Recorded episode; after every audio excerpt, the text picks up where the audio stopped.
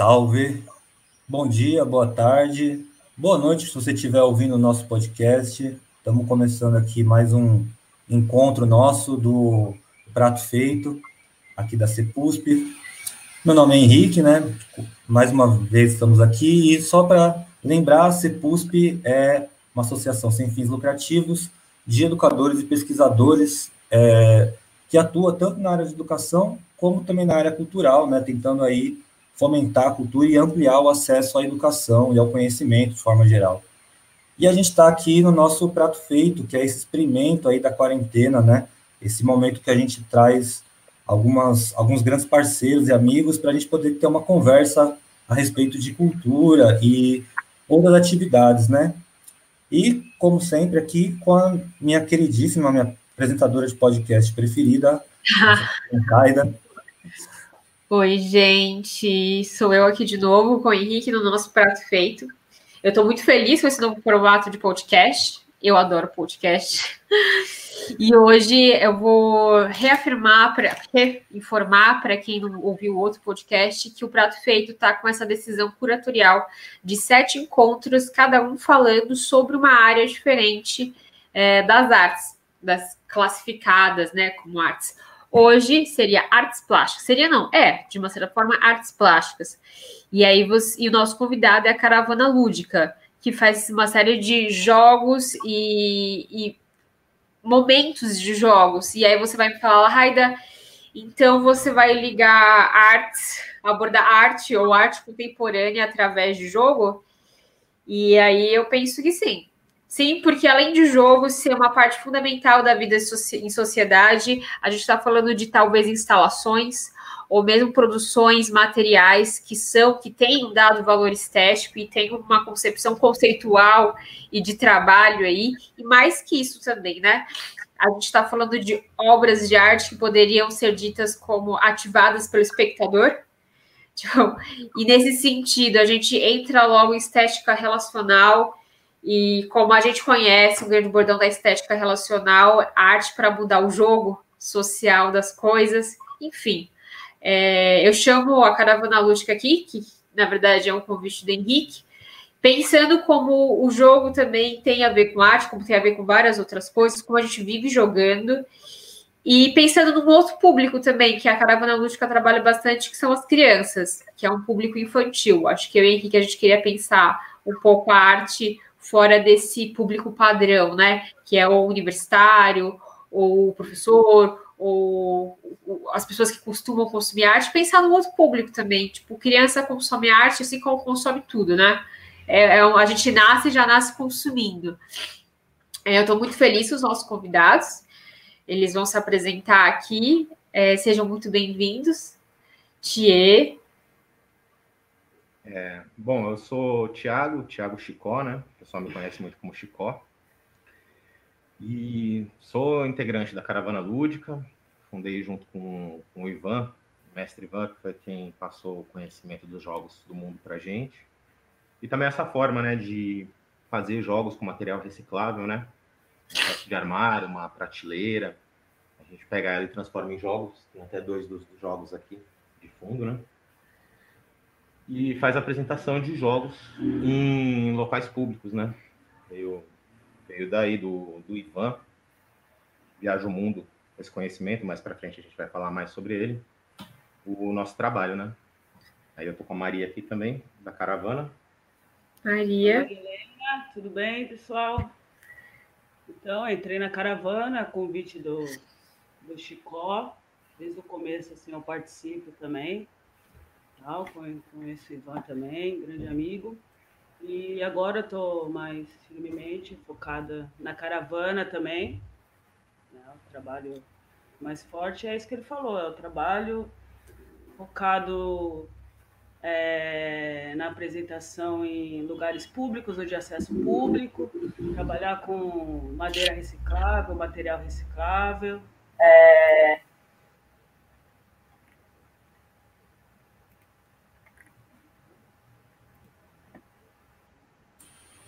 É, eu lembro bastante do Ivan, um jogo que ele tinha, que era um tinha um uma argola e você tinha que fazer a argola mover, e eram duas pessoas juntas movendo a argola.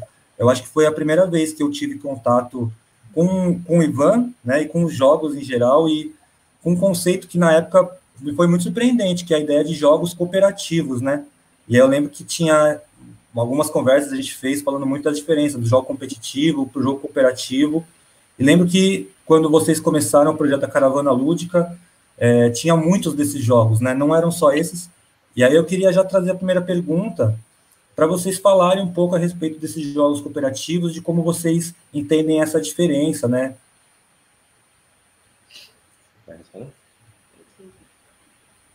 É, no, no nosso acervo a gente chama todo esse material que a gente tem, né, dos jogos, que a gente apresenta de acervo, né, que eu acho que esse acervo ele conta um pouco várias histórias, na verdade, né? Cada jogo é uma história. E tem os jogos cooperativos, que a pessoa tem que, né, do jeito tradicional que a gente conhece a palavra, que são jogos que as pessoas, para conseguir atingir esse objetivo, ela tem, tem que ter a participação dos dois para alcançar esse mesmo objetivo, né? Não é uma competição em si. Só que a gente, assim, da caravana, a gente acredita também que o grande lance dos jogos assim, que, é, que a gente tenta fazer, que a gente acredita, que é um lance que até que a gente conversava muito com o Ivan também, conversa, né? Que os jogos, na verdade, ele é um. Ele consegue fabricar esse espaço de, de interação, de contato, né? de trocas entre as pessoas, de diferentes idades, de diferentes lugares, de diferentes vidas. Então, acho que isso é a grande cooperação, sabe? A cooperação é o estar junto, é se possibilitar, se permitir essa troca, né? No momento que você está ali no jogo, só, só, só o jogo em si já é tipo, já tem um acordo ali, não só pela regra do jogo, né? Mas aquele acordo entre as pessoas. Estamos dispostos nós a, a estar aqui junto. E dentro de e o jogo ele fornece isso, né? Vai criar outros papos, né? É uma interação com outros papos, uma vivência de outras conversas. Então, eu acho que a interação, a cooperatividade está em todo esse universo, não só exatamente no objetivo do jogo. Bacana. É, e a gente vê também muito do ponto de vista de. Ele cria uma, uma situação ali no espaço, que, como a gente apresenta sempre em local público ou de acesso público, ele, os jogos no geral, os cooperativos, os competitivos, né? Os jogos, às vezes, que são considerados solitários, jogos que você joga sozinho, né? é, eles criam ali uma, uma situação, no, um ambiente na, no espaço, que é esse ambiente que a Maria Helena estava falando, né? Que a gente apresenta 15 jogos do mundo, sendo que tem jogo da Índia, tem jogo é, dos países da África, tem jogo, jogos europeus, tem jogos ameríndios. Né? Então, assim, as pessoas veem aquela, aquele mundo de jogos, todos é, ornamentados, né? atraentes visualmente, que vocês estavam falando, né? com uma arte bem feita ali, né? Bonita, elas vão jogar não necessariamente pela questão da competição, né? apesar dos jogos terem esse caráter na nossa sociedade. Porque quando a gente pega alguns jogos, como o Patol, que é um jogo ameríndio, né, dos povos funis do norte do México, do sul do, do Novo México, ali dos Estados Unidos, você tem um jogo que ele é sagrado. Então, esse jogo, assim como alguns outros, eles não eram usados para competição. Eles eram usados para é, decidir questões dos povos, né? Então, eles, esse jogo ele tem uma pedra sagrada no meio e uma série de casas, se eu não me engano, ali 45, 40 casas. E é um jogo de percurso, que nem o Ludo, que muita gente conhece. E quando você chega no final dele, você vai cumprir uma função como se fosse algo para além ali do, do nosso mundo, né? Do nosso mundo material. Então é como se fosse algo que os deuses estavam mandando para eles, né? Eles iam cumprir. É, o jogo, jogos de Mancala, que muita gente está conhecendo hoje em dia, está sendo muito usado no ensino fundamental, né, para auxiliar no, no ensino da contagem. Eles são jogos de plantio e colheita do continente africano, que tem aproximadamente 7 mil anos, né? E as primeiras sociedades, elas eram de plantio, né? Sociedades sedentárias, e o jogo, ele representava também a capacidade de você interpretar as variáveis numa, num sistema de plantação, né? Como a questão do tempo de se plantar e do tempo de se colher, a questão da rotatividade da, da terra ou do sol, né? Dentro da, do plantio, a, a, questão de você distribuir semente e compartilhar semente dentro de um jogo que hoje a gente considera que tenha vencedor, você tem o conceito de compartilhar semente com o que seria o seu oponente, né? Porque o objetivo dele não era tanto competitivo, era para saber quem tinha ali habilidades que seriam úteis também para a questão do plantio e da colheita, né? Na nossa sociedade, a gente acaba decidindo, ah, você ganhou, você não ganhou. Tá? Então, essa questão ela acaba se diluindo tanto na história dos jogos, quanto naquele ambiente que a gente cria. E aí tem as questões também de que, como são jogos muito antigos e as regras elas acabam se moldando, cria-se outros jogos a partir desses jogos, né, é, ancestrais. Então as próprias pessoas às vezes criam regras, né, os próprios participantes das apresentações da caravana acabam criando as próprias regras e muitas vezes são regras é, cooperativas também, né?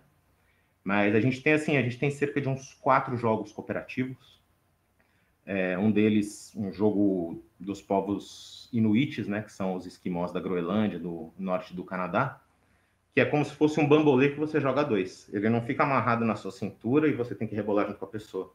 Mas tem um bastão que eu amarro na minha cintura e o, o, né, o outro jogador amarra na cintura dele, dela, e uma bolinha com. e um barbante com uma bolinha. E os dois têm que enrolar a bolinha né, no, no barbante para um lado, depois para o outro. É um jogo cooperativo que a gente trabalha que é extremamente alegre, assim, né? O pessoal dá risada, pula, faz rodinha em volta de quem está jogando, né? Assim como que o Henrique falou, que é um jogo europeu sem local definido também, né? Não é um jogo que pode ser patenteado, em que você pode jogar ele sozinho, você puxa duas cordinhas e levanta uma roldana com uma bolinha de gude num tabuleiro todo furado, né? O pessoal chama de queijo suíço. E você não pode derrubar. Você tem que ir puxando a cordinha, subindo a bolinha sem derrubar nos buracos, até chegar no ponto mais alto. Quando você joga em duas pessoas, ao invés de você puxar as duas cordinhas, cada uma puxa uma. Aí você vai cooperando, você vai tendo que desenrolar junto com a pessoa, né, como é, resolver aqueles problemas ali do jogo, né? Mas é isso, assim, é, além dos jogos que a gente tem também, não é o nosso foco, os jogos cooperativos, mas também tem muito, a gente tenta criar um espaço cooperativo, onde o pessoal possa conversar é, jogar intergeracionalmente, é, pessoas mais velhas, idosos com crianças. Às vezes a gente vê pais e filhos que você vê nitidamente que não conversam muito. Quando começa a jogar, tá dando risada, sai abraçado, vai conhecer outros jogos. Né? Às vezes até deixam de ir onde estavam indo para para jogar, né? Então assim a gente se preocupa muito com essa questão do desse espaço, né? Descontraído, leve, em que você possa até às vezes resolver alguma questão ali sem nem pensar nisso, né? Mas é, a gente leva muito para esse lado do é, não só do jogo, que é o, o, o, nosso mote ali, mas também do espaço que ele proporciona, né? Do, da diversão, da troca de ideias, né? Da, da aquela, aquele fervor da novidade entre as pessoas, é bem legal. Eu acho legal. bacana, bacana. Um negócio que Você... eu... Opa, só para Pode falar. Um negócio legal assim que o Chico falou assim, o que é o que era o Mancala, né, o significado dele, falou do Patol, outro jogo que a gente tem que não é colaborativo, como a palavra é dita, mas é o Pulu, o ressignificado dele, né? O Pulu que era um jogo que era tipo um oráculo, né? Era para tomar decisões numa tribo, é um jogo ameríndio também. E eu acho que é isso, esse espaço que é criado é o jogo em si já ele é, sempre está em transformação, né? Acho que por isso também lo, lo, é local e data definida. Que é uma coisa assim, o porquê dessa definição também, o que me vem na cabeça. Porque ele sempre está em transformação. Né? O significado, ele surgiu por um significado, ele tinha uma representação no passado. Hoje em dia ele tem outras representações, porque a gente está em outro momento, né? Então as, as relações sociais elas são transformadas a todos os momentos, é né? uma coisa dinâmica. Então os jogos, que é uma representação dessa dessa dinâmica social, ela também está em transformação a todo momento.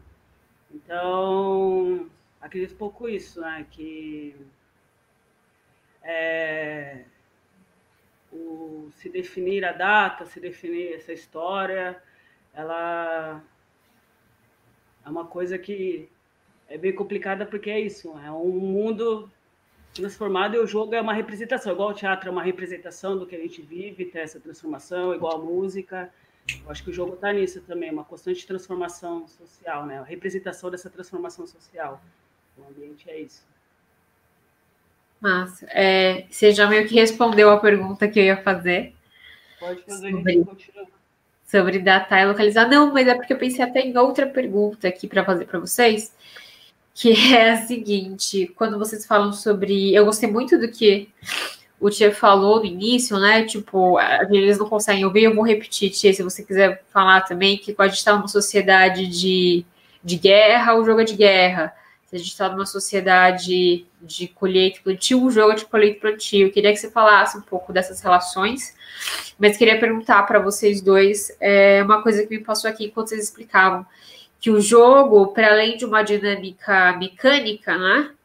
ele me parece abrir para um mundo de imaginação. Me vem muito a imagem da, daquele momento quando você é criança, que é, você está com vergonha e aí ou você outra criança vai chegar e falar: "Oi, você quer brincar?" Tipo esse momento do convite, é, que a gente pode pensar no jogo também, mas para mim o jogo faz uma outra pergunta que é, é de entrar num mundo imaginário. Não é só uma competição, uma colaboração, mas é como se se criasse uma zona autônoma ali e tudo fosse novo, assim. Então, os acordos são novos, os papéis são novos, desde que pode ter um caça-bandeira ali, ah, então a gente está disputando ou não tá... Isso não importa, mas o jogo abre é, para essa nova imaginação, para a possibilidade da criação de um mundo novo. E ele cria um mundo novo, né? Tipo, é como se você estivesse envolto aí sim de uma bolinha e tudo que acontecesse ali fizesse sentido ali dentro. A gente sempre está precisando recriar o mundo e, e, voltar, e as catástrofes, mas eu queria que vocês falassem disso também, como o jogo, como é que vocês entendem ele nesse lugar da imaginação, de criar esse novo universozinho ali, micro, é, e para adulto, para criança, enfim, isso me deixou me, me deixou pensando aqui e que, que o Tia falasse um pouco mais dessa relação sociedade-jogo mesmo, que eu achei muito interessante. Tipo, nunca tinha parado para pensar que um jogo tipo norte-americano de videogame que faz a guerra, né, com o Afeganistão, fizesse sentido mesmo. Isso é isso é muito interessante. Não sei se ficou claro, mas eu só queria que o Tia falasse um pouco mais sobre isso e sobre. Porque é isso, né? Ao mesmo tempo que a gente está representando a sociedade, o jogo está fazendo o caminho de criar uma nova sociedade. Tipo, como é que é esse, esse balanço aí dentro desse, desse jogo?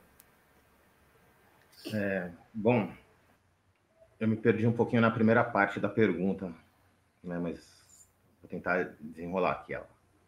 É, os jogos eles têm muito essa questão de representar a sociedade porque eles são criados por, por nós também, né? Então, como a Maria falou, né, o nosso tempo hoje é diferente do tempo como quando começaram os jogos, né? Então a gente tem, é muito forte assim essa questão, porque o jogo ele também passa a ser uma, uma expressão, né, do, do ser humano. Então, quando você cria um jogo, você cria de acordo com as suas referências também, de acordo com o que você vive, do como você interpreta as coisas, né? Então acho que isso daí ele está para todos os povos e para de todos os tempos, talvez que criaram jogos, como você falou agora do jogo de guerra, né, do os Estados Unidos fazendo guerra, a, né, um século inteiro, e a gente tem jogos de videogame hoje de guerra, assim como a gente tinha, né, também jogos de guerra da Alemanha de 1890, jogos de guerra do século XV, como o xadrez é um jogo de guerra, né, um jogo de embate, então, isso daí tem tá sempre muito ligado, assim, né? Assim como, como as artes, como a música que a Maria estava falando, a pintura, o teatro. Eles sempre estão... Essa, essa expressão né, do, do ser humano está sempre muito ligada, na minha visão, ao que ele vive, né? É...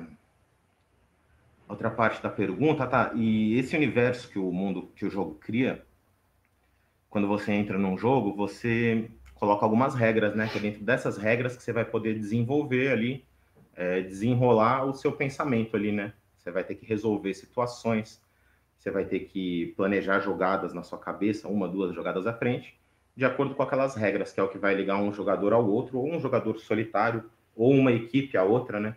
No futebol, se a, se a bola sai pela lateral, o outro time cobra a lateral. Então, esse universo que o jogo cria, ele, ele é muito único de cada jogador, né? Cada jogador ele vai se expressar, por mais que seja um jogo da velha, que é, é, aparentemente muito simples, ele vai, o jogador ele vai expressar ali as visões dele também naquelas jogadas, né? Então, isso daí faz com que a gente possa se expressar um pouco, coisa que muitas vezes na nossa sociedade a gente não se expressa, como você falou, é, lá da, das crianças. Né? Uma criança chama outra para jogar, fica feliz. E quando você estava falando isso, me veio na cabeça que muitas apresentações, é, as crianças elas chegam antes da gente montar os jogos. Né? A gente está montando os jogos, demora cerca de 15 minutos para montar todos os jogos ali, e às vezes demora meia hora, porque a molecada já chega né, fervorosa, querendo jogar. O que, que é isso? Nossa, que legal. Isso é um jogo, pega as peças e tenta jogar antes da gente explicar. E os adultos, eles ficam sempre à parte. Né? Agora, falar um pouco dessa questão também, dessa imaginação que tem na criança quando ela joga, também tem no adulto. Né? O, o adulto da nossa sociedade parece que ele é muito sério, né? Ele trabalha muito para pagar muita conta e não tem espaço para brincar, para se divertir ali, né? Além, para além do futebol, para além, sei lá, de dar um rolê na rua, de passear no parque, né? faz algo ali meio sério, meio fechado, acabou. Agora, no jogo, você tem que se mostrar dentro daquelas regras, né? E aí você acaba também se conhecendo, né? Muitos adultos, muitos idosos, inclusive, que a gente sempre chama para jogar, né? Os jogos que a gente trabalha são intergeracionais, no geral, acima de seis anos, até o que a gente chama de melhor idade, né? Os idosos. E é bem legal porque os adultos eles são muito travados quando, quando você chama uma vez, eles não vão, mas ficam olhando o jogo, porque está bem ornamentado, está pirografado, parece um negócio antigo. Né? Quando a gente trabalha com pirografia, é queima de madeira, né? Então, ele, os jogos eles têm uma aparência que são chamativas, né? E quando os adultos entram nesse jogo, às vezes demora 10 minutos, às vezes demora até uma hora. Teve, teve gente que já ficou parado uma hora do lado do jogo para jogar, né? é, a pessoa também se permite entrar nesse mundo, né? Nesse mundo da, da imagi do imaginário dentro daquelas regras. tem esse lance, né? De um código e... social. Essa, esse, isso aí não, não é para mim. Eu sou adulto, o jogo é... não é para mim, o brinquedo não é para mim. E quando, e quando você entra nesse mundo do jogo, você dá um sorriso involuntário, né? Você fala para a pessoa: Você viu? Você viu que eu consegui? Eu consegui. E aí o adulto acaba virando criança, né? Porque a gente separa muito essa questão, né? A criança brinca, o adulto não né? Mas eu acho que assim é isso é extremamente importante assim para você se conhecer, para você se ver, o quanto que você é ansioso às vezes, né? O quanto que você é inseguro. Isso tudo acaba sendo colocado ali no jogo dessa forma, né? E aí tem um, tem um autor que é o, o Johan Huizinga, que tem um livro escrito Homo Ludens, que ele fala muito dessa questão, né? Que o jogo ele tem, tem o agon dentro dele, que é aquela agonia que traz aquele negócio de dentro para você que você quer fazer. Que nem o Henrique estava falando até antes da gente começar, né? Ah, aconteceu, a gente fez tal. Esse ímpeto que tem, né? Essa vontade, esse agon, né? Que é essa vontade de, de guerrear, de batalhar, de fazer. E o jogo ele também chama dentro das pessoas, das crianças e dos adultos, a mimicry, que é quem você está mais ou menos na sua cabeça representando quem você quer ser no jogo. Então tem gente que vai jogar um jogo em duas, três pessoas, ou até sozinho, e vai ficar quieto. Tem gente que vai jogar falando, desafiando. Tem gente que vai jogar ali blefando o tempo inteiro. Então tá fingindo ser uma coisa tá querendo ser outra. Isso tudo tá dentro desse universo lúdico das regras que um jogo permite, né? Proporciona. E aí a gente ainda tem em todos os jogos invariáveis assim a questão da sorte. Né? Então você tá ali querendo jogar e querendo ganhar o Agon, você tá imitando algum personagem que você admira, que está dentro também né, da, do seu pensamento, você representa, aí de repente vem a sorte do jogo, né, ou o azar, para quem né, não, não tem a sorte positiva, e ele te derruba, e aí você tem o frio na barriga, a queda. Então isso tudo vai trazendo coisas para você que você mesmo se vê no jogo. Quando a gente vê alguma pessoa na, na vida cotidiana, assim, né, que não tem o costume de jogar e vê ela jogando, normalmente ela né, extravasa, né, é muito, muito parecido com a música também, muito parecido com, a, com as artes em geral, assim, né, é, traz é, esse ambiente do jogo com essas regras e esse universo que você pode entrar em pensamento traz muito isso, né? O quem você é, o, quem os outros são. É bem legal. Ele, ele, o jogo chama um pouco, né? Essa questão do, dos seres humanos. Bom, eu me perdi um pouco na resposta, mas acho que é isso. Você se perdeu, mas eu me achei aqui em vários pensamentos, sei lá. e aí não sei se a Lahela quer falar, mas só queria pontuar uma coisa, assim, que esse espaço do imaginário é muito... É, todo, os jogos são, vocês estão mostrando aqui que tem várias camadas, né? E essa camada do imaginário é, acho que, a mais é, complexa, assim, porque é isso, a criança ela está predisposta já nesse mundo imaginário, né? O adulto ele tem um mundo imaginário meio travado e tal, e é muito esse movimento que vocês fazem de abrir espaço, né? É o que torna de verdade a coisa dinâmica, como a Maria falou, né? De possibilitar que as pessoas reflitam sobre essa prática e acessem esse imaginário. E, não sei, pra, na minha concepção de cultura, a cultura como um todo acontece muito com esse movimento, né, de estar tá repensando essa ação e abrindo espaço para diálogos e trocas, né?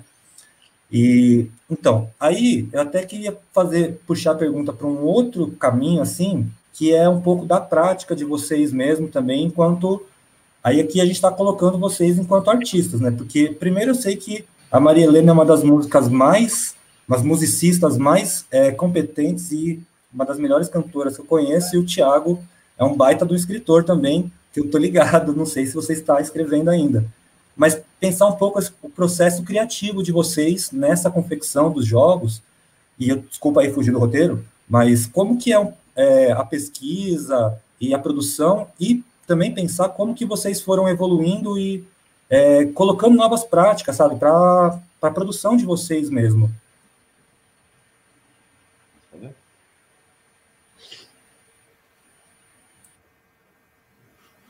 É... Eu fui perguntando assim, deu várias coisas na minha cabeça. Acho que é uma pesquisa constante, assim, né? Acho que como tudo que a gente faz, né? Em outros âmbitos da, da arte. E me dá um, um tilt agora para responder. Vai indo, vai indo. Então, assim, é... Quanto às, às pesquisas, elas estão muito ligadas inicialmente elas estavam muito ligadas às madeiras que a gente tinha. Quando a gente começou com o Ivan em 2013, é, eu estava morando no CRUSP, né? E o Ivan precisava de uma moradia ali, foi passar um tempo comigo. Levou alguns jogos e aí eu achei legal, ajudei ele a fazer uma apresentação. Ele falou: "Vamos montar um grupo para você, você o, o Ricardo, né, o ex-integrante da Caravana Lúdica, começou comigo, para vocês gerirem e tal". Falei: "Vamos, né? Vamos montar". Gostei da apresentação, fiquei em choque, né? quando eu vi, fui apresentar a primeira vez, eu já tinha jogado. Quando eu fui apresentar, eu fiquei em choque a questão do intergeracional, das crianças se misturando, crianças que você vê que não, não iriam se misturar. Uf, tá lá a moleque da quebrada com outro mano que o boné, sei lá quanto custava. Falava, mano, que da hora, né? O negócio criou um ambiente diferente. E a gente foi pegar madeira no lixo, e de acordo com as madeiras que a gente tinha, a gente viu o que, que a gente podia fazer, né? Aí eu comecei a ver na minha cabeça que trabalhar com madeira reciclável é um pouco disso e a escolha dos jogos estavam ligadas a isso. Depois que a gente conseguiu fazer ali cerca de 10 jogos, né, pesquisou, o Ivan ensinou a gente a pesquisar os jogos em francês, em espanhol, os termos que se usa, né, que vou falar até um pouco agora sobre jogos do mundo, vamos esticar um pouco na resposta aqui, falar sobre jogos do mundo daqui a pouco. E ele foi ensinando a gente como pesquisar, a gente viu as possibilidades que a gente tinha, tanto das pesquisas que a gente estava fazendo, quanto do material que tinha, e começou a fazer os primeiros jogos. Esse daqui foi um dos primeiros jogos que saiu. Ele tem cerca de sete anos. Né? Um jogo chinês, sem uma data específica definida, e foi patenteado por dois estadunidenses. É chamado Didal, é um jogo de alinhamento parecido com o jogo da velha, só que com movimento, extremamente divertido. E a gente, quando foi ver, a gente tinha muitos jogos europeus. Né? Esse daqui é asiático, que nem eu falei, mas a gente tinha muitos jogos europeus. Então, em um dado momento, a gente começou a tentar diversificar os jogos. E aí a gente falou, pô, a gente tem 10 jogos europeus, dois jogos africanos, dois jogos asiáticos, uh, e ameríndios e americanos, a gente tem tinha dois jogos. Então, nas escolhas dos jogos, além do material, também estava essa questão de jogos do mundo terem que ser, terem que representar pelo menos o máximo de continentes possível, né? E isso está muito ligado à nossa escolha, né? Então, a gente é, tenta balancear essa questão. Quanto à pesquisa, a gente está sempre fazendo pesquisa, é muito difícil fazer pesquisa porque não se tem é, não se tem uma ciência dos jogos organizadas no Brasil. Você tem apenas algumas algumas disciplinas em algumas faculdades. A própria faculdade de educação da USP tem disciplina, só que são, se eu não me engano, duas ou três disciplinas.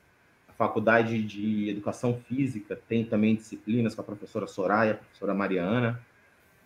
E você tem na Federal de Minas Gerais, na Federal de Santa Maria, com a professora Elisara.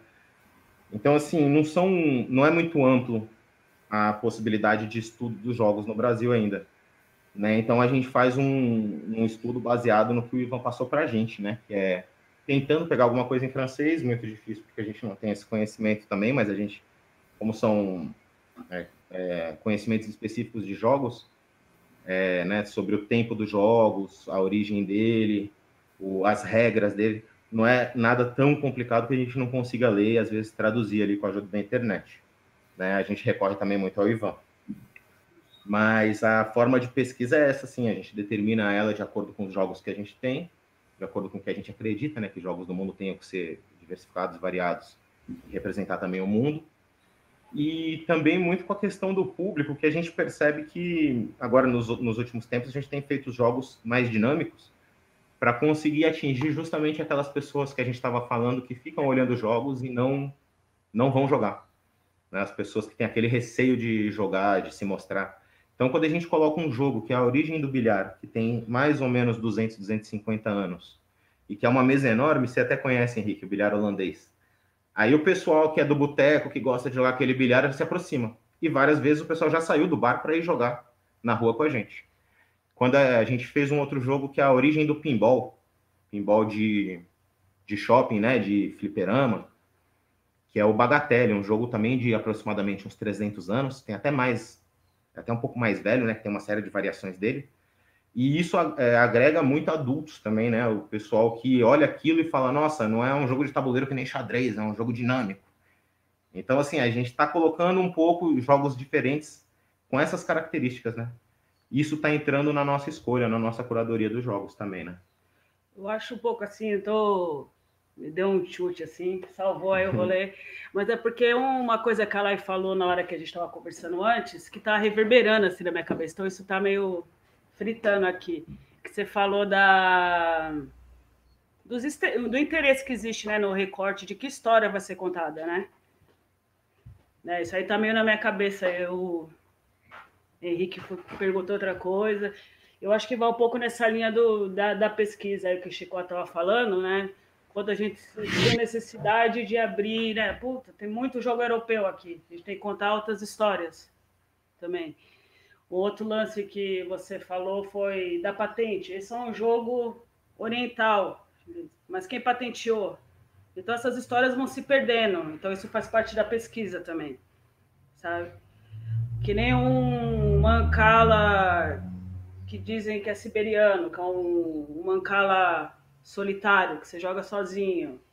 Mas a maioria dos mancalas eles vêm de origem africana. Então essas histórias tem... vão confundir. Então, qual é essa história que quer ser contada? Então, isso acho que também faz parte da escolha da nossa diretriz de trabalho. Assim, e também o lance do material reciclável, é uma coisa que o Chico sempre fala até nesse outro trabalho que a gente está fazendo, da artesanato, que é trabalhar com material reciclável. Isso é uma escolha também, acho que é uma escolha ideológica, uma escolha política, uma escolha, né? Quais são essas histórias que vão ser contadas, qual vai ser a diretriz do nosso trabalho, como ela vai ser contada, para quem ela vai ser contada, quem vai ter o acesso, sei lá, acho que tudo isso permeia esse lugar e o trabalho. Também, da onde iniciou esse trabalho, que foi com o Ivan, que ele também tem essa diretriz, esse foco no desenvolvimento do trabalho dele, que é multiplicar, multiplicar essa ação dos jogos, tá ligado? E só para fechar, que eu falei que ia falar dos jogos do mundo, é, tem muito essa questão dos jogos do mundo, né? Que é, é um conceito, como eu estava falando, que eu não sei se vocês caíram quando a gente estava falando, saiu a imagem de vocês, mas era a questão do, dos jogos do mundo serem essa categoria de jogos que não é estudado basicamente no Brasil. É, o Ivan ele se formou no Chile, fez mestrado na, na França, e lá que ele conheceu os jogos, né? Os jogos do mundo. E são esses jogos que, no geral, não tem nem espaço nem tempo definidos, né? Então, a gente tem jogos do século XX que não se tem autoria dele. Ele simplesmente se tornou popular em uma série de locais. Existe uma série de países que jogam esses jogos. E não, um reivindica na Suíça, né? Eu estou pensando no jogo que você falou, Henrique, o labirinto que tem a bolinha de gude que você levanta. A Suíça reivindica e dá um nome. A França reivindica e dá outro nome. A Alemanha reivindica e dá outro nome. E ele não é de ninguém, ele é considerado um jogo do mundo. Né? Então a gente está sempre é, colocando a pesquisa dentro dos jogos do mundo. Né? São jogos que não tem nem local nem data definida. Agora, a gente também fez jogos que tem local e data definido. Como é um jogo, um quebra-cabeça, uma caixinha de montar, que ela é de um matemático do, da década de 1930, que estava desenvolvendo teorias com Einstein, com Max Planck, com Heisenberg, o pessoal da física. E eles faziam muitos jogos.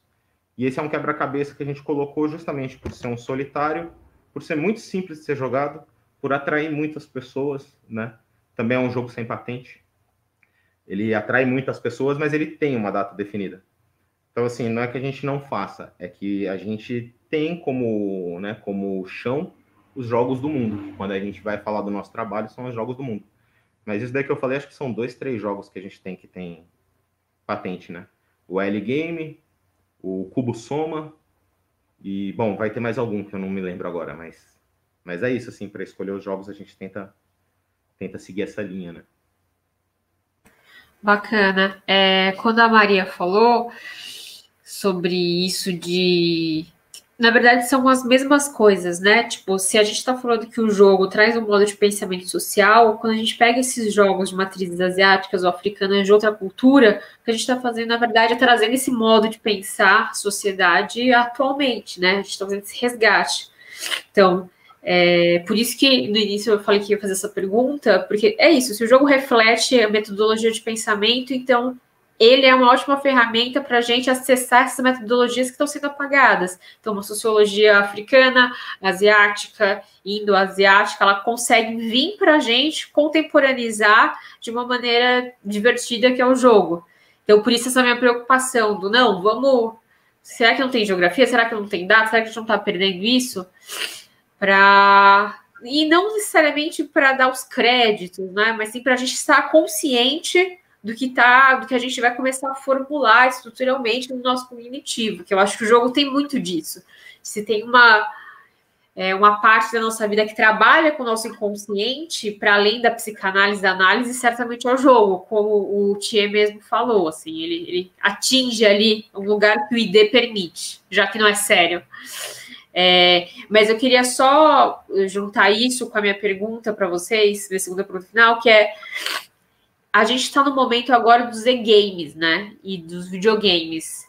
Essa exposição que eu falei que teve em Portugal, ela faz essa trajetória também, desde o primeiro modo de, de jogar, que é inerente à sociabilidade humana, até o último agora, que são os videogames. Vocês falaram do encontro, e a gente está fazendo o nosso encontro aqui, por exemplo, virtualmente, para um podcast e ao vivo para o YouTube. É, os jogos são uma grande economia, perversidade. E, e, aí eu queria só abrir um parênteses rapidinho, como o Hassan Minhaj tem no trabalho Patriot Acting um, um episódio só sobre o lado perverso dos games. Que ele fala como, por exemplo, essa questão dos games atuais e dos jogos, ela não é sindicalizada. E você tem muito trabalhador, muito precarizado dentro do videogame. E a gente não se liga nisso. Mas assim, é um monte. Então, eles vão lançar um jogo Tipo, o CS vai lançar um jogo. Então eles contratam um monte de gente temporariamente. Quando o jogo acaba e, e suga a pessoa, né? Quando o jogo acaba, eles vão e demitem em massa e ninguém tem nenhum direito. Desculpa. E a questão nisso é: a gente não tem um, uma sindicalização, a gente não tem nada trabalhista do jogo nesse videogame. E ele abre esse tipo de jogo é, esse tipo de produção de jogo abre para uma sociabilidade que a gente viu nas mídias, né? A gente precisa regulamentar, assim como a gente precisou regulamentar as mídias, porque o que aconteceu com a mídia e o que a gente regulamentou lá tem a ver com o que a gente está vivendo aqui. Se o futuro for o videogame, se o futuro for esse modo de vida, se a gente não regulamentar o videogame os jogos agora, a gente vai ter que lidar com isso lá na frente. Toda essa volta aqui só para perguntar para vocês qual é a visão de vocês sobre os e-games, sobre o videogame, sobre essa forma de, de jogo que a partir da década de 90 está sendo pelo computador. Vocês que têm tanto, prezam tanto pelo encontro, né?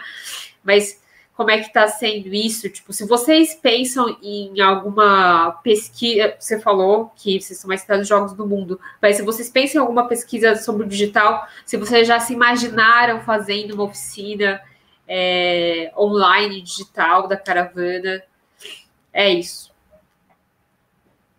Nossa, para mim é,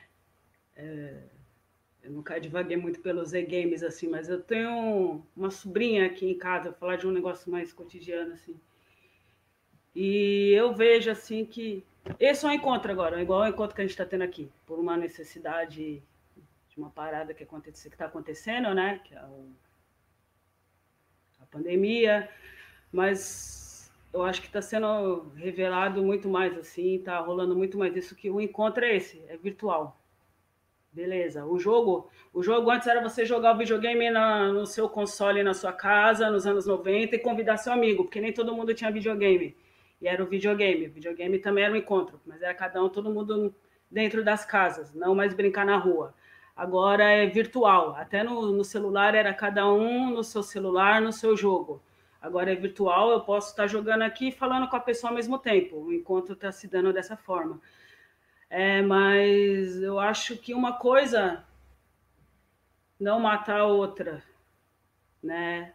Vai ter outras pessoas se movimentando para esse encontro ser ao vivo ainda, né? Eu acho que as coisas estão se coexistindo.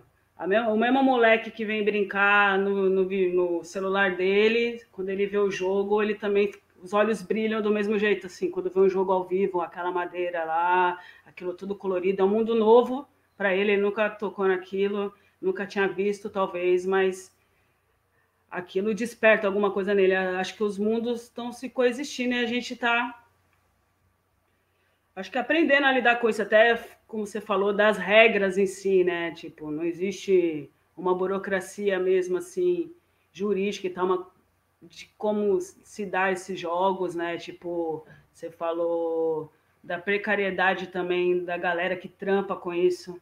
Né? É uma coisa que está se construindo do mesmo jeito que eu acho que tem vários problemas que rola em outros casos na internet também. Acho que é uma coisa que a gente está aprendendo, mas eu acho que a, os jogos, o viver ao vivo e a internet, ela está ela está se coexistindo e tá, vai, vai existir junto. Tá? Uma coisa não está, acho que, matando a outra, assim. É, vai do que a gente faz com a, com a internet também, com os jogos na internet, né? Os jogos online, que você interage com a pessoa da sua casa no celular. Porque a internet também é algo relativamente novo, né? Eu tenho 35 anos, nasci em 84. E quando começou, quando eu comecei a acessar a internet foi lá em 2000, 2001, e parecia que era um negócio lindo, maravilhoso, aí de repente você vê, muda um pouco, continua lindo, maravilhoso. Quando você vê, existem crianças que nasceram com a internet, que o gesto, né, de puxar para o lado é mais simples para eles do que o gesto de escrever. É, e a gente está começando a entender, e talvez daqui a 10 anos entenda melhor, o que, que a internet está trazendo para a nossa sociedade, para a nossa vida. Né? A gente teve agora um presidente eleito talvez por fake news, né, com apoio da fake news, e o Trump e o Bolsonaro, e a gente não está investigando, não sabe como é que anda essa investigação, seja ela forte ou fraca, mas é algo novo assim investigar, assim como essa questão dos jogos, dos e-games, né?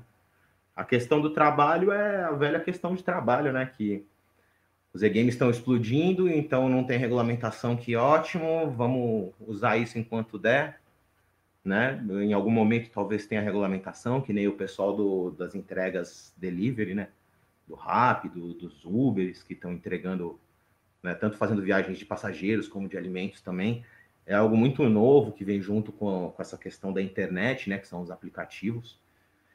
E os jogos tradicionais, eles acabam, inclusive, sendo muitas vezes reproduzidos online, né? Esses jogos que a gente apresenta, esses dois jogos que estão na parede aqui, você consegue encontrar eles online para jogar, porque o pessoal já está digitalizando eles, né? A forma que a gente pensou dentro do contexto dessa pandemia e da gente ser mais ou menos forçado a trabalhar com lives, né, com a internet, foram as oficinas, que a gente dá oficina de construção de jogos em diversos locais, né? A gente faz apresentação de jogos e também da oficina de construção. E aí a gente leva a caixa de feira, que a gente desmonta e pré-produz, leva para os locais e, e faz as pessoas construírem o seu próprio jogo. É um joguinho pequenininho, bem simples, com toda a jogabilidade dos jogos que a gente tem. A pessoa lixa a madeira, desenha nela, né, é, lixa as peças, desenha nas peças, aprende as regras e leva um jogo para casa com regra, com a história, para jogar, para praticar com os amigos, com a família. E durante a pandemia a gente estava tentando, ainda está tentando, é, trabalhar dessa forma, né? Fazer oficina de construção ou faça você mesmo em casa, é, acompanhando um tutorial da caravana lúdica, para que a gente também é, consiga se inserir nesse mundo, para que o conhecimento, né? A nossa ideia é passar transmitir o conhecimento dos jogos, né? Que cria to todo esse ambiente, também conseguir tentar passar nesse momento. Mas o nosso forte é realmente o encontro né? Como a Maria falou, eu também não sou dos Z-Games, eu jogo videogame, mas jogo pouco. E hoje cada vez menos, né?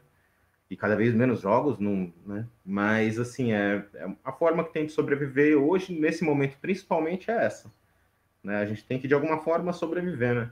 O nosso trabalho também muitas vezes é precarizado, outras vezes é, é reconhecido, né? E é muito louco que essa questão até de não ter dos Z-Games, né? Não terem essa organização toda, os jogos do mundo nem se encaixam em nenhum edital, né? A gente faz um trabalho que a gente chama de apresentação, não de animação. Então a gente constrói os jogos em material reciclável, leva toda aquela bagagem cultural e apresenta, né? A gente é basicamente apresentador dos jogos. Olá, tudo bem? Quer conhecer um jogo? É um jogo africano de cerca de 8 mil anos? Ou é um jogo europeu do século XV? Ou é um jogo asiático? As pessoas não conhecem. Então a gente tenta apresentar o trabalho que a gente faz, né? E isso daí podou muito a gente. Podou demais, assim, a gente teve um sofreu um baque muito grande nessa nessa pandemia, mas é, daqui a 10 anos talvez a Caravana Lúdica esteja também online toda semana, todo mês, dando oficina, dividindo conhecimento, né? Como, como consequência desse trabalho também, fazendo com que as pessoas se agreguem, mesmo que seja na casa delas. E não é nem competindo, mas é como a Maria falou, coexistindo com o que é do nosso tempo, né? Que são os e-games. Não sei nem o que, que vem depois deles, né? Holograma, sei lá. Oh, tinha holograma. Sim. É, já deu aqui. Passa muito rápido, gente, a live, mas já deu aqui quase nosso tempo 50 minutos. Quase a gente pode. Você quer fazer a pergunta final? A gente tem uma pergunta final tradicional de todo o programa, que a gente faz para todo convidado, que tem a ver, eu acho que muito relacionado com isso de vocês irem nos lugares, ocuparem praças, pegar material reciclado, isso que você falou de misturar as classes durante o jogo, que é sobre a periferia, né? Sobre tipo, como é que os jogos funcionam na periferia. A gente tem esse recorte territorial aqui. E aí a nossa pergunta final é essa: qual o principal ingrediente do jogo para e da periferia? Vai lá, lá. A gente estava conversando sobre hoje, né, sobre essa pergunta. E que eu vejo assim que a periferia, tipo, ferve cultura, tá ligado? E quando a caravana chega lá, não é chegando para depositar alguma coisa. Eu acho que é uma troca. A gente chega lá e vê um milhão de coisas novas também, a gente leva um monte de coisa nova. Então, eu acho que é, o ingrediente é essa troca, sabe? Essa troca, essa fervilhação que só o encontro tem, né? Que não é, não é o virtual, é o encontro. Então, acho que o grande ingrediente é essa troca, esse, esse caminho recíproco de, de cultura, e uma cultura que às vezes, né, às vezes fala, ah, tá na defasagem de cultura nas periferias. Não, a galera tá fazendo coisa pra caramba. Não é dita, sabe? Não é exposta, às vezes não é nem aceita como cultura. Isso aí não é cultura. Sei lá, igual foi o samba alguma vez no mundo. Isso aí não é cultura. Agora, galera, entendeu? Eu acho que um grande ingrediente esse mesmo, é, tipo essa troca, e o que é considerado cultura, o que não é considerado cultura, na verdade, ali é um caldeirão de misto de cultura, a, a periferia tem que ser posto à luz, né? Porque tem muita coisa para receber na real. É, a cultura ela ela traz possibilidades dentro do nosso imaginário, né? Até dentro do que vocês estavam falando do jogo, né? Que tem aquele mundo ali, então. Cada pessoa tem ali a forma, sua forma de ver o mundo, né? Quando você faz um trabalho cultural, quando você vê um trabalho, participa de um trabalho cultural também, assistindo, você vai tendo referências diversas e vai se permitindo, né, estar nesse meio, ou seja, é, absorver e também, né, devolver, criar. E a cultura ela traz muito essa questão da, das, das liberdades, né, de pensamento, das liberdades de expressão, das liberdades que você tem às vezes de representar, né, os seus anseios, as suas alegrias, as suas felicidades, as suas tristezas. E eu acho que quando você faz um trabalho cultural, assim, que nem a caravana, que nem quando a gente vai no, na Brasilândia, aqui no Samba do Gol, tem muita coisa, no Viela 4, no Jardim Paulistano, que a gente também vê um trabalho absurdo lá que o Jardélio faz, o Etinho. É, a gente, nossa, a gente fica em choque, assim. Eles ficam em choque com jogos, a gente fica em choque, choque, com o evento que. O é grande, grafite, né, mano? samba, palhaçaria, mano. De repente a gente vê assim, a gente está no meio realmente assim de um fervo cultural, né? E eu acho que o ingrediente é esse, assim, né? Do que a Maria estava falando também, né? É, todo mundo faz a cultura, né? Então ela, ela tanto você recebendo ela, você tem uma liberdade ali dentro de você, e você expondo ela, você também tem uma liberdade, assim, né? Então acho que é essa questão mesmo de de você ter, ter as referências, né? você poder contar quais são suas, suas ideias, suas referências. Porque a gente faz cultura o tempo inteiro, né? E aí, dentro também do que a Maria falou, né? Falta apoio para as periferias, né? O Cartola estava lavando o carro até sei lá quantos anos, né? Quantos cartolas não tinham lavando o carro? Não tem, né? Quantos, cartolas, quantos artistas não tem que nem o rapaz que eu esqueci o nome lá da, de Paraisópolis, que transformou a casa dele num museu de recicláveis que o pessoal vai visitar lá em Paraisópolis. É basicamente um museu a casa do, do cara, né? Então, tá sempre sendo feita, né? Falta visibilidade. Agora, a questão de questão de desse espírito de fazer, né? Isso daí acho que eu acredito que vai ter sempre, assim, né? Por mais que você seja às vezes até reprimido, você tem, tem essa criação, né? A questão é que não é, não é subsidiada, né? O que é subsídio. Tem aquela conversa que a gente estava falando do, do, do, do SESCs, né? Eles subsidiam quem eles escolhem, né? Então acho que é isso, assim, o... Esse recorte, né, do que é, é a arte, do que que é, né, o que que vale é, a pena, que não vale o que que vale a pena, o que não vale. E quando a gente vai nesses locais de apresentação, é, que a gente sempre apresenta em local público ou de acesso público, é, metade dos locais são SESC, biblioteca, às vezes em algum colégio público, e a outra metade é o pessoal que está se movimentando na quebrada, na rua, para fazer acontecer, né? As festas, a comunidade então, mesmo se agilizando é. e fazendo o negócio acontecer, tudo junto ao mesmo tempo e quebrando a cabeça, assim. É a força da galera toda junta que consegue fazer o negócio acontecer, porque a verba mesmo. O ato de fazer já, já incentiva muito. Tem é. o, o Vielada Cultural, que é no Jardim Boa Vista, na Raposo Tavares, né, no bairro onde a, a outra integrante, a Vanessa Ribeiro, mora. Que tem o Giovanni Bafo, que é um poeta, que ele, quando era criança, viu um cinema lá na favela, o pessoal colocou um telão, fez um cinema. Ele tinha 10 anos. Quando ele tinha 30 anos, ele estava fazendo cinema lá na favela, né? Então, assim, o, o fato de, de não, da cultura não morrer, né? Do, dessas atividades culturais, lúdicas, não morrerem, o pessoal tá sempre jogando bolinha de gude, vai ter alguém que vai fazer aquele jogar bolinha de gude ficar grande. Tem o camarada da Associação Brasileira de Pipas em São Mateus. Mano, fantástico. Que o cara, o cara ele, mano, ele faz pipa dragão. Tá até acabando o tempo, vou ser mais rápido, mas ele, o pessoal empina pipa. O cara chegou e falou: vamos fazer associação, leva o pessoal lá para França e ganha campeonato de pipa na França. Quando chega no aeroporto é preso, né? Foi detido. Porque não pode estar com linha com cerol, porque não podia, nem tinha, né? Mas tava com carretel. Já foi preso por nada. Então é isso, né? Ainda bem que, né, pensando nesse, nesse, nesse, nessa, nesse fermento, assim, né, da cultura, acho que é o fazer mesmo, né? O, a atitude de ir lá e fazer, isso daí não vai morrer.